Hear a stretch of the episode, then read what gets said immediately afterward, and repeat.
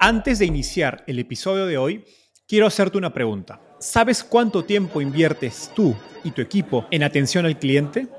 En el mundo de las startups, donde cada segundo cuenta y cada cliente es importante, Zendesk se convierte en tu aliado perfecto. Es como tener un equipo de superhéroes de atención al cliente a tu disposición. Zendesk es una plataforma omnicanal que integrará todos tus canales de comunicación como WhatsApp, email y redes sociales en un solo lugar. Gestiona tickets, ofrece una gran experiencia, aumenta tus ventas, pero sobre todo Construye relaciones cercanas con tus clientes gracias a Zendesk. Como beneficio exclusivo por ser parte de la comunidad startupeable, podrás probar el CRM de Zendesk completamente gratis por 6 meses. Y si decides continuar, tendrás 15% de descuento en tu primer año de contrato. Lo mejor de todo es que Zendesk escala de acuerdo a tus necesidades. Desde la oficina prestada donde empezaste hasta la compañía global que quieres construir. Compañías globales como Slack, Shopify y Airbnb confían en Zendesk para su atención al cliente. Ahorra tiempo, dinero y mantén felices a tus clientes.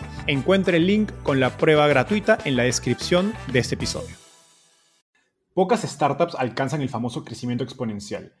Y hoy conversamos con una para conocer los retos y mejoras prácticas de gestionar una compañía que crece tan rápido.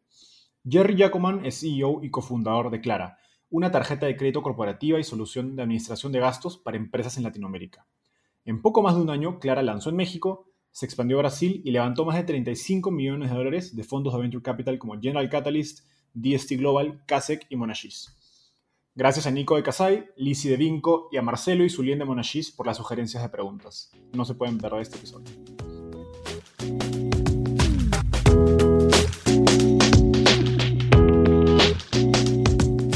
Hola, mi nombre es Enzo Cavalier y soy un convencido de que el emprendimiento en tecnología es una oportunidad histórica para resolver los problemas más urgentes de Latinoamérica.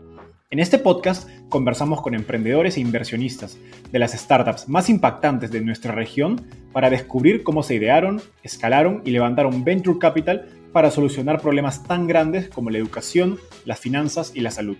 Recuerda visitar www.startapeable.com donde encontrarás todo un ecosistema de recursos para tu camino startup. Hola Jerry, ¿qué tal? ¿Cómo estás? Bienvenido al podcast Startupeable. Gracias, Enzo. Mucho gusto estar aquí contigo hoy. ¿Qué onda? Súper. Empecemos por la pregunta que siempre le hago a mis invitados. ¿Cómo llegaste al mundo de las startups?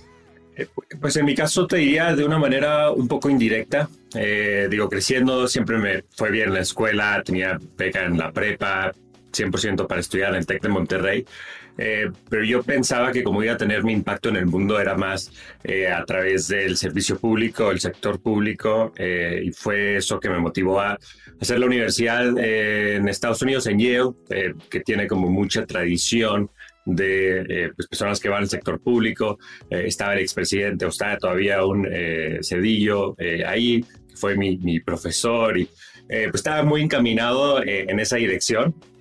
Eh, pero fue justo en la universidad que eh, junto con unos amigos eh, hicimos una startup en ese entonces, bueno, estoy hace pues, ya más de 10 años y pues fue algo que me abrió los ojos bastante a que pues era posible que incluso aún estando en la universidad chavos de apenas 20 años, 21 años, eh, pues podían levantar eh, pues una cantidad de capital y, pues tener una idea y traerla a realidad y llegamos a estar en, en, portada del New York Times y eh, pues bueno, esta gente con la que trabajé en ese entonces ha, seguido haciendo grandes cosas también. Empezaron General Assembly, que fue como una de estas primeras escuelas enfocadas a, skills de, la de, la economía moderna en Nueva York.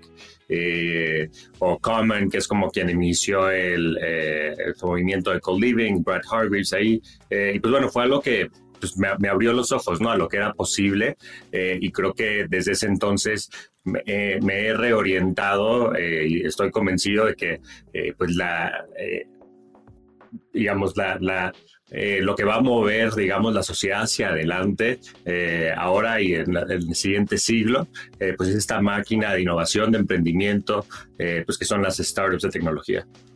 Buenísimo, me, suena muy conectado a, mi experiencia. De hecho, yo estudio economía y en mi universidad gran parte de mis amigos y los profesores te inclinaban hacia el lado público, pero con el tiempo me fui, me fui desenamorando de ese lado a medida que fui conociendo más el, mundo de las startups. Ahora, para quienes no han escuchado de, Clara, eh, que recién está en, México y están, tengo entendido, abriendo Brasil, digamos, el resto de, Sudamérica, cuéntanos brevemente qué es Clara y si tienes algunos números que nos puedas dar para entender la magnitud actual, sería genial. Sí, claro que sí. Pues Clara se trata eh, pues de una solución fintech orientada eh, a servir a las empresas eh, y lo que hacemos es, le llamamos end-to-end spend management. Lo que queremos decir con eso es, mira, al final de cuentas, todas las empresas pueden eh, ganar o obtener sus recursos de diferentes formas, pero nadie se salva de tener que eh, utilizar eh, pues el recurso que tengan de, sus ventas o de, inversión y pues usarlo de la manera más eficiente. Y pues lo que hace Clara es que nosotros empezamos desde la transacción, es decir, somos nosotros emisor de eh, tarjetas de crédito corporativas, eh, así como tenemos eh, una solución de pagos bancarios ahora que lo complementa. y a partir de ahí, pues darle a las empresas estas herramientas que ayudan a gestionar todo el gasto desde la transacción hasta, pues tenemos una jerarquía de controles para que los tarjetavientes puedan ver sus gastos individuales, controlarlos, tener managers que puedan gestionar los gastos de varias personas y pues administradores que puedan ver lo que está sucediendo con toda la empresa. Eh, y la intención ahí, pues, es eh, ayudar a las empresas eh, también a adaptarse al, al, nuevo, al nuevo momento y poder operar con mayor agilidad, siempre manteniendo pues, el buen uso de sus recursos, la buena gestión de sus gastos. Y, pues, bueno, Clara está diseñada para ser una herramienta muy flexible, ¿no? Desde empezar con solamente, digamos, una tarjeta o una persona administrando todo, a con el tiempo y conforme la empresa lo va eh, queriendo hacer, eh, poder empoderar a más personas del equipo. Buenísimo. Me, tocó ser eh, durante algunos meses gerente financiero de una startup y, conozco los problemas que, describes, sobre todo utilizando las herramientas existentes del lado de, los bancos y servicios más tradicionales. Sí, seguro. Y mucha de la, inspiración de Clara pues fue haberlo vivido también nosotros como emprendedores en el ecosistema. Eh, y bueno, preguntabas también de la magnitud y estamos muy contentos que pues a solo cuatro meses en este momento de haber lanzado el producto, eh, pues ya tenemos eh, muchos cientos de, clientes de empresas que están usando Clara, digo, aproximándonos a, las mil empresas o moviéndonos rápido en esa dirección. varios miles de tarjetavientes, digo, en promedio las empresas están generando eh, varias tarjetas, incluso tenemos una empresa que ya generó más de 500 tarjetas. Eh, y bueno, pues son números que se están actualizando bastante, entonces es difícil como decirte un número exacto al día de hoy, pero te da una idea de la magnitud y, la adopción eh, que está teniendo Clara en, el mercado el día de hoy. Súper. Ahora pensando un poco más a nivel macro, durante los primeros años del boom fintech en Latinoamérica, la mayoría de startups fintechs que vimos estaban enfocadas en B2C, ¿no? Y ahí está Nubank, Albo, Bitso, entre algunas de las conocidas. Pero desde hace un año aproximadamente, eh, creo que ha empezado a surgir como una nueva ola de fintechs enfocadas en, B2B y clientes como pymes, startups, corporativos. Cuando estabas evaluando la, idea de, negocio de Clara, ¿qué oportunidades eh, viste en, el sector de servicios financieros para empresas? Y, cuál fue ese, ese, momento, ese aha moment, como dicen en Estados Unidos, que te convenció para ir por, por este mercado?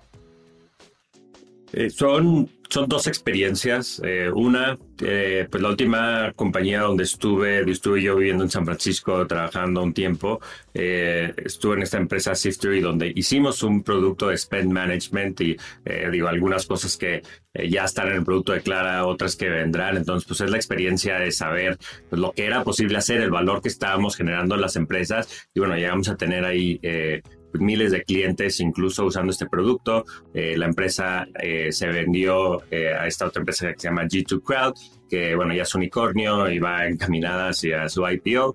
pero bueno, fue una experiencia ahí que, que pues, disfruté bastante. y luego volví a, a, México, básicamente pues ayudar a empezar lo que fue Green Scooters pues, a través de, de una acquihire y pues fue la experiencia de crecer esta operación, de apenas estar en La Roja, en la Ciudad de México, a un año después estar operando en siete países, 25 ciudades.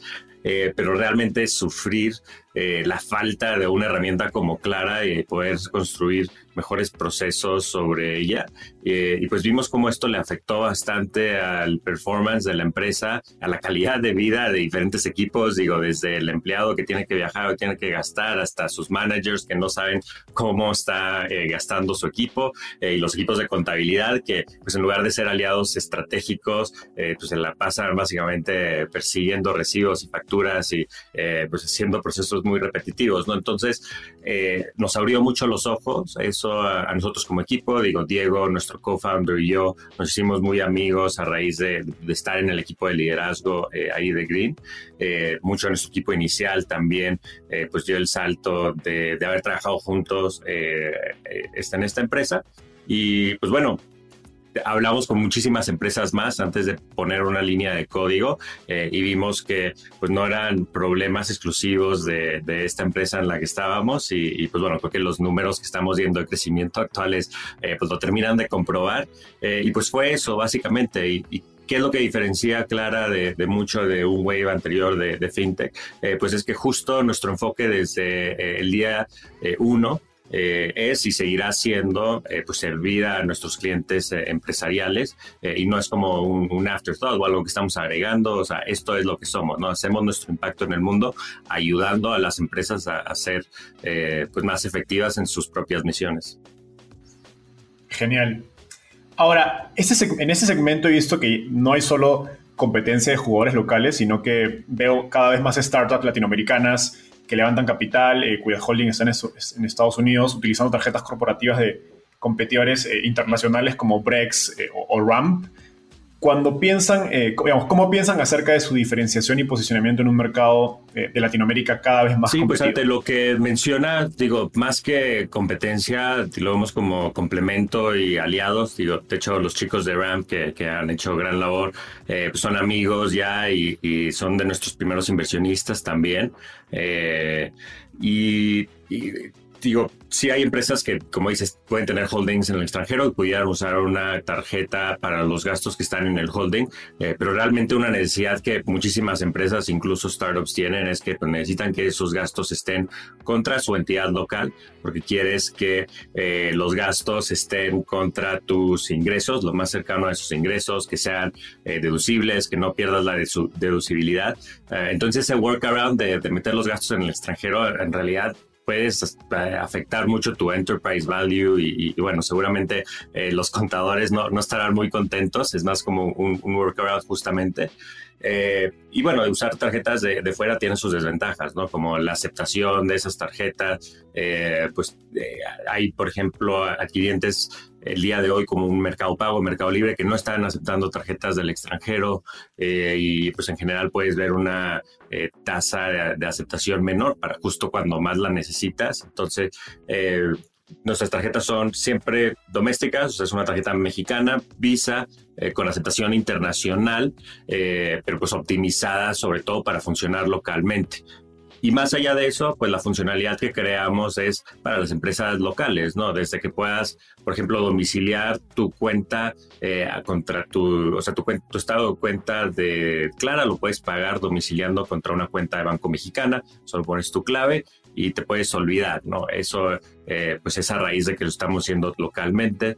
Eh, o eh, que puedas hacer un matching automático de cada gasto con su factura que le corresponde, es algo que es increíblemente útil para empresas de aquí, pero que alguien que está haciendo este producto en Estados Unidos o para Estados Unidos, pues no lo está pensando así, ¿no? Ok, entonces ve, su, ve su, digamos, su diferenciación eh, a nivel de la integración que pueden tener con cada economía local y la regulación y, y complejidades operativas de cada país en particular. Sí, pues al final de cuentas es eh, hacer este producto para local, la localidad, from the ground up, desde un inicio pensando en, o sea, cuál es la mejor versión de esta solución que pudiera existir en México o cuando estemos en Brasil, eh, públicamente en Brasil, eh, y no, digamos, un producto que se hizo para el mercado de Estados Unidos y pues que como workaround pudiera usarse en, localmente en México, pero tiene muchas desventajas. Súper, entiendo. Ahora, me, gustaría ir un poquito más a, tu experiencia, digamos, eh, en compañías que crecen muy rápido, no solo desde Clara, sino de otras. Eh, ahorita cuando nos comentabas que ya en cuatro meses, ya casi mil, eh, mil empresas como clientes, y pues empezaron hace menos de un año, si no me equivoco, levantaron una ronda eh, presemilla, luego una serie A por más de 30 millones. Eh, entonces creo que han alcanzado una velocidad de crecimiento y, de levantar capital que muy pocas startups alcanzan, no solo en, en Latinoamérica, sino a nivel global. en ese sentido, ¿cuál es el secreto para levantar capital en intervalos de tiempo tan cortos sin desenfocarte en temas clave como la operación y, expansión, sobre todo cuando estás creciendo tan rápido? Algo que creo que sentimos varias personas en el equipo, eh, incluyéndome a mí, es que llevamos toda nuestra vida preparándonos para este momento. Entonces, eh, hay cosas que pudieran parecer un, overnight success de cierta manera, pero realmente, o sea, yo veo mi historia profesional de los últimos ya más de 10 años eh, y, o sea, todo, eh, pues puedo ver cómo me ayuda a ser un mejor líder, un mejor emprendedor el día de hoy, pues ciertamente eso ayuda y facilita pues lo que puede ser un proceso de levantamiento la realidad es que pues después de la primera ronda que, que levantamos, eh, eh, pues nos enfocamos mucho a, pues, construir el equipo core inicial, eh, a trabajar el producto y estuvimos, digamos, pues muy calladitos por, por un tiempo, muy enfocados en lo que hacíamos, eh, sin distracciones. fueron alrededor de nueve meses y luego ya pues lanzamos públicamente, pues el producto a raíz de que se trabajó muy bien este, por, por un tiempo antes de lanzar, pues ha tenido gran aceptación y, eso nos ayudó mucho a, eh, pues hubiera mucho interés para levantar una, eh, una ronda A que fue muy exitoso al final de cuentas el proceso. Eh, y bueno, creo que tuvimos algo de suerte que no fue tanta distracción como pudo haber sido. Digo, es algo muy bueno en el ecosistema que hay pues, algunos fondos extranjeros que se mueven pues, de manera muy agresiva y, con mucha convicción y, y, rápido y eso pues nos ayuda a nosotros como emprendedores a pues justamente poder estar enfocados en, pues lo que es construir la compañía, construir el producto. Eh, y pues sí, digo, y a final de cuentas, digo, no, uno como CEO pues no se salva, ¿no? Una de las responsabilidades principales eh, que puede tener es, eh, pues sí, el levantamiento de capital, pero te diría que no ha sido tampoco una distracción tan grande para nosotros. Mencionabas que, digamos, todo, digamos, tu carrera como emprendedor te ha ayudado hasta ese momento. ¿Cómo se, ¿Cómo se diferenció esa experiencia de levantar capital frente a las anteriores que has tenido? Bueno, eh, sí, yo después de, la universidad, eh, pues está trabajando en consultoría en, en Bain, eh, pero pues realmente siempre con las ganas de emprender en, México. Y esto fue pues, alrededor de 10 años ya que empecé una empresa que se llama Cuponzote, como el modelo de Groupon antes de que llegara Groupon al mercado. y bueno, pues es un fue, un momento muy diferente, ¿no? No había, digamos, inversionistas locales, entonces era, eh, pues estaba empezando a financiarlo esto de los ahorros, de lo que había trabajado en consultoría.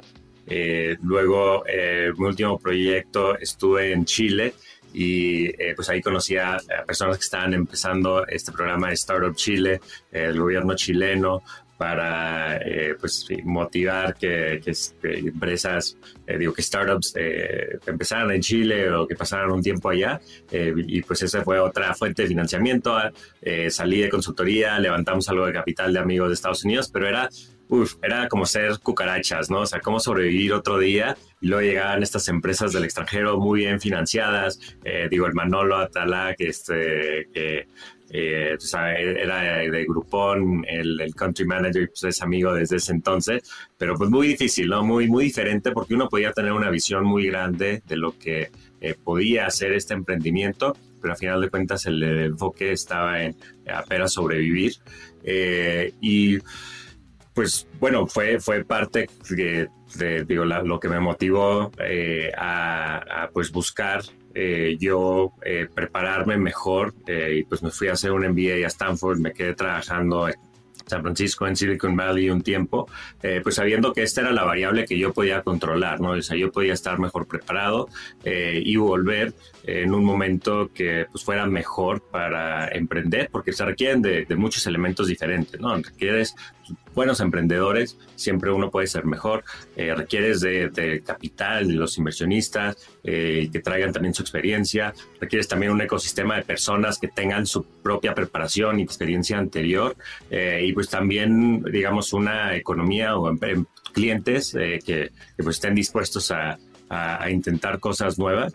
creo que esos elementos, pues hace 10 años no, no estaban del todo ahí eh, y más recientemente sí se viene dando y creo que estamos en un momento bien emocionante, un punto de inflexión eh, en el cual todos, elementos, todos estos elementos están ahí en suficiente medida eh, que creo que es posible pues tener un ecosistema como el que se han visto en algunas otras ciudades del mundo y que pues va a ser una eh, pues un, eh, engine of innovation, ¿no? O sea, que va a ser un impacto muy grande en nuestro país y en nuestra región, lo seguirá haciendo en la siguiente década y más allá. Genial, qué, interesante esto último que mencionas del punto de inflexión. Justo en una de las últimas entrevistas conversaba con Hernán Casa de CASEC y él contaba cómo se han dado, digamos, todas estas condiciones que, que explicas, el capital, el talento, el ecosistema, para que pues compañías que antes se demoraban 5 o 10 años en, alcanzar digamos, estatus de unicornio o vender decenas de millones de dólares, hoy pueden hacerlo en 2 o 3 años porque la oportunidad está mucho más eh, y el mercado está mucho más dispuesto a adoptar ese tipo de, soluciones. ¿no? Y creo que lo que hace esto es que haya mucho más compañías que alcanzan eh, digamos, estos escenarios o crecimientos exponenciales, como nos, nos comentabas el de Clara. Y tú tienes experiencia en, este tipo de empresas, ¿no? más allá de, de emprender Clara hoy día. Cuéntame, eh, ¿qué cosas una startup puede preparar eh, en un escenario de crecimiento muy acelerado y qué cosas inevitable, inevitablemente se van a romper y no tiene tanto sentido preparar? Creo que siempre hay muchos unknowns y eso es como parte de la vida de una startup. Eh, pero hay cosas que uno puede controlar, que es pues tener, digamos, una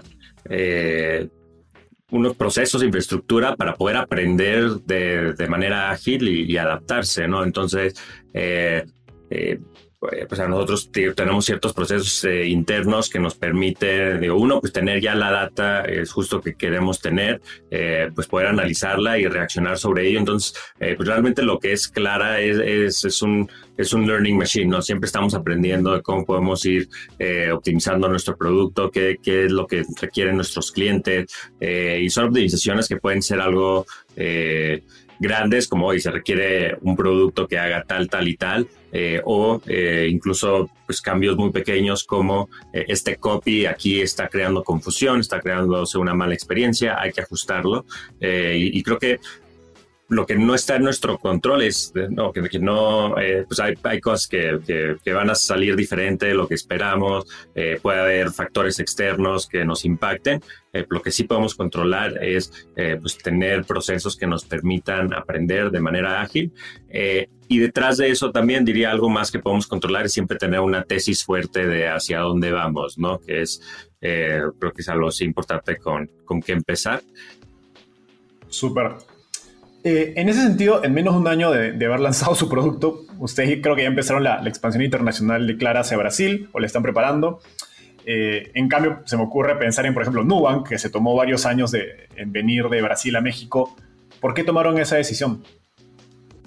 Creo que siempre hay que pensar de, first principles y pues lo que sirvió para una empresa no es necesariamente lo correcto para otra eh, y, pues hay un momento algo diferente y, hay condiciones ahí diferentes para lo que fue Nubank que para nosotros. Eh, por ejemplo, desde un aspecto de infraestructura, eh, pues nosotros hemos encontrado una manera de, eh, digamos, no tener que empezar desde cero en, cada país al que crecemos, sino que realmente podemos reutilizar gran parte de lo que se ha desarrollado y la infraestructura, digamos, fintech eh, detrás. entonces eso nos permite ser bastante más ágiles por un lado. Eh, por otro lado, del lado de la demanda también, eh, pues, eh, pues el consumidor típicamente pues vive en un país, pero nosotros tenemos clientes, muchos que operan en varios países en toda la región y que desde un inicio ya nos han pedido que quieren tener una solución que pueda operar de manera consistente en, en diferentes países. Entonces, eh, pues vemos el pool también, o sea, el, que nos los jalan nuestros clientes en esa dirección.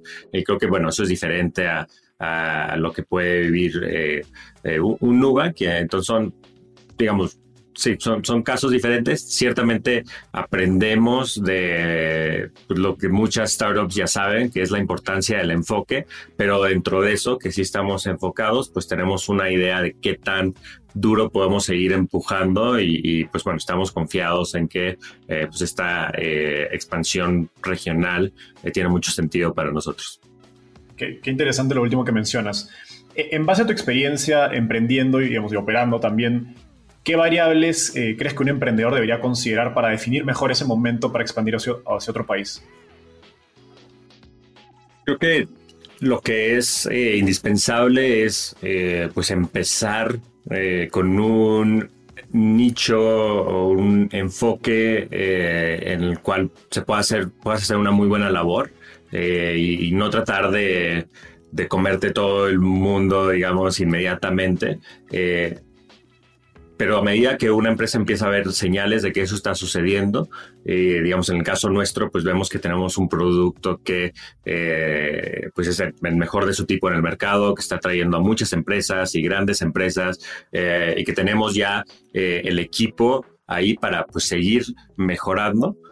Pues nos sentimos cómodos en que podemos, digamos, en paralelo, pues tener procesos para digamos, replicar lo que hemos logrado en México, en, en, otros países, eh, y es así como se piensa y seguiremos pensando, ¿no? O sea, siempre, digamos, que, estemos pensando en, en, lo que sigue es porque sentimos suficiente comodidad que eh, lo que empezamos se está haciendo bien y se va a seguir haciendo bien. Sin eso, eh, pues hay que mantener el enfoque en lo actual. Ok. Y en, en, este proceso, digamos, de cuando estás creciendo rápidamente, ¿qué cualidades, o, sabes que se viene un crecimiento muy rápido, qué cualidades clave buscas en, los principales miembros de tu equipo? Pues ciertamente es una, eh, eh, una manera de pensar en, o sea, cuál es el impacto que quieres tener en el mundo, ¿no? Y, o sea, y tener un hambre que vaya más allá de, bueno, cuál es mi rol dentro de la empresa y cómo yo voy avanzando, eh, digamos, de un título a otro, sino eh, pues que haya eh, ahí eh, pues el, hambre de querer hacer algo más y creo que eso es algo que puede ser muy atractivo de, de una startup, ¿no? Que creo que el superpoder de una startup es el alineamiento de, intereses que tiene, digo, por el ownership que es compartido entre la gente que está en el equipo.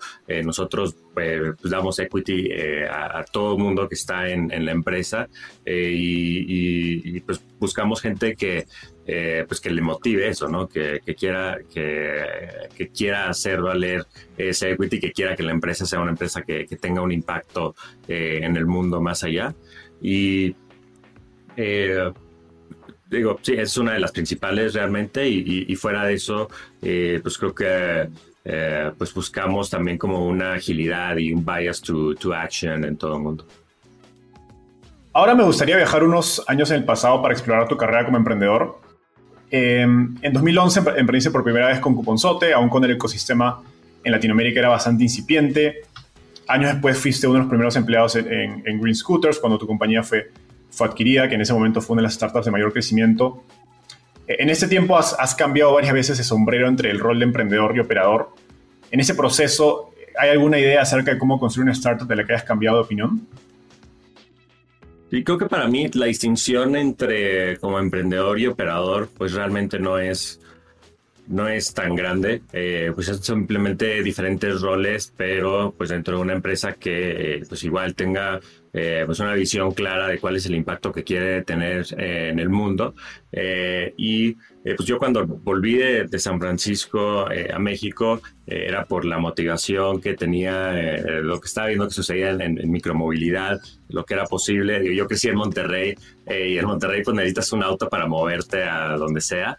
Y pues con el tiempo mi vida había mudado a eh, pues mucha movilidad compartida, eh, pues iba eh, o sea, en bicicleta al trabajo y de vuelta.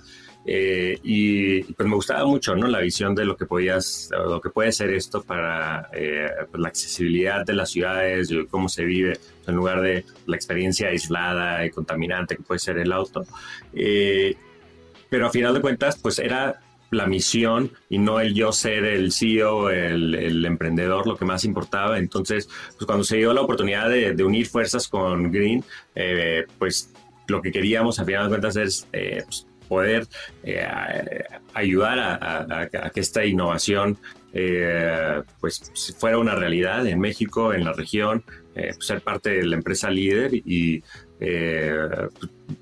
digamos, dentro de, Green, igual mi comportamiento siempre fue como, pues como si hubiera sido yo también el, emprendedor, ¿no? Y buscar, eh, pues, cómo puedo tener mayor impacto eh, dentro del equipo. Entonces, esa, esa, diferenciación, digamos, entre operador, emprendedor, eh, pues creo que cuando tienes la actitud correcta, de, pues bueno, el ownership es compartido y, lo que importa al final de cuentas es el impacto final, no es, no es tan, no es tan grande.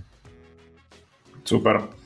Ahora ya llegamos a la parte final del, episodio. En ese segmento, yo lo llamo ronda de tweets. Te voy a hacer una pregunta y me tienes que responder en lo que te toma escribir un tweet, es decir, menos de un minuto. ¿Estás listo? Venga. Vale, estoy viajando de Ciudad de México a San Francisco. ¿Qué libro debería leer? Uno tal vez un poco inesperado, pero recuerdo yo que estudié en la universidad, eh, como mi concentración fue como economía y filosofía. Eh, nos asignaron al principio un libro que se llama Eichmann in Jerusalem, eh, en el cual pues básicamente trata sobre esta persona que estaba buscando solamente como avanzar personalmente y pues terminó básicamente siendo una parte importante de pues lo que fue pues una atrocidad eh, dentro del holocausto. Y bueno, esto era como algo muy provocativo para decir como, bueno, ¿por qué deberías de estudiar filosofía política y moral y preocuparte de qué es una buena vida? Eh, yo diría, eso también regresó un poco eh, cuando pues, yo reflexionaba como cómo cuál es el impacto que quería tener en, en el mundo y qué, en qué tipo de empresas quería trabajar o qué tipo de empresas quería hacer pues igual creo que el, reto hacia allá afuera eh, para, para, mucha gente es, pues, bueno, ¿qué, qué tipo de empresas les gustaría este, participar? Eh, yo creo que pues, el ecosistema emprendedor en México necesita de más emprendedores, sí, eh, pero también de más personas que, pues, que, quieran usar sus talentos en una de estas empresas, pues que realmente está pues avanzando este, nuestra sociedad eh, pues de una manera que una empresa, eh, digamos, más enfocada en solo retener su posición no lo podría hacer. Entonces, eh, pues sí, ese. Súper. ¿Qué te gustaría cambiar del mundo de las startups en Latinoamérica? Algo que, que ha venido cambiando mucho ya es pues ver pues que hay muchos fondos del extranjero, pero algunos regionales que pues vienen siendo grandes aliados de, eh, de los emprendedores, eh, pues algo que hemos visto cambiar en la última década y, eh, pues, me ha dado mucho gusto ver. algo que tal vez podría ayudar del otro lado, del lado de los emprendedores, es ser un poquito menos hippie y más capitalista, tal vez. Eh, y es un, comentario controversial. La idea detrás es, eh, creo que cuando vemos hacia otros ecosistemas emprendedores, podemos pensar que se trata solamente de esta parte de eh, pues impacto que queremos tener en el mundo, pero lo que sí puede ser no tan obvio es eh, que si el superpoder de una startup es este alignment de intereses, eh, pues necesita también siempre haber como un modelo de negocios, algo que permita eh, hacer pues de la empresa escalable y que pueda tener un alto impacto y no solamente quedarse en buenas intenciones. No, me hace mucho sentido eso último. Finalmente, ¿quién es un emprendedor en Latinoamérica al que crees que debería entrevistar y por qué? He visto ahí el podcast y pues así eh, tenido muchas muy buenas entrevistas, eh, muchos amigos ahí y, veo también a muchas mujeres, lo cual me da eh, gusto. pues yo empujaría igual a seguir buscando pues voces de las que escuchamos un poco menos, pues algunas pues emprendedoras mujeres, ahí está eh, Lizzie de Vinco, creo que ya has hablado un poco con ella, creo que están haciendo grandes cosas ahí. Eh, y bueno, sí, hay, hay eh, varias mujeres más este, que están haciendo cosas increíbles acá y eh, veo que eres de los, de los podcasts que sí le está dando espacio a, estas voces y pues que lo sigas haciendo. Súper, gracias por eso. Oye, Jerry, muchas gracias por estar acá. Eh, pueden seguir a Jerry en Twitter como arroba ggiaco, que es G-I-A-C-O. Muchas gracias. Buen episodio. Nos vemos. Dale, gracias, Enzo.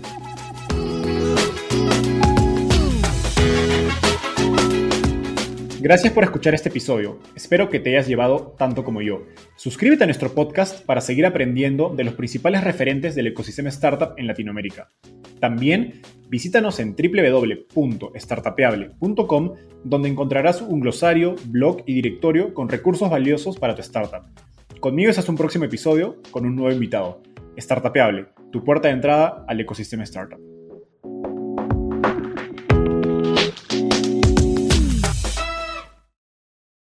Este es un podcast producido por Explora.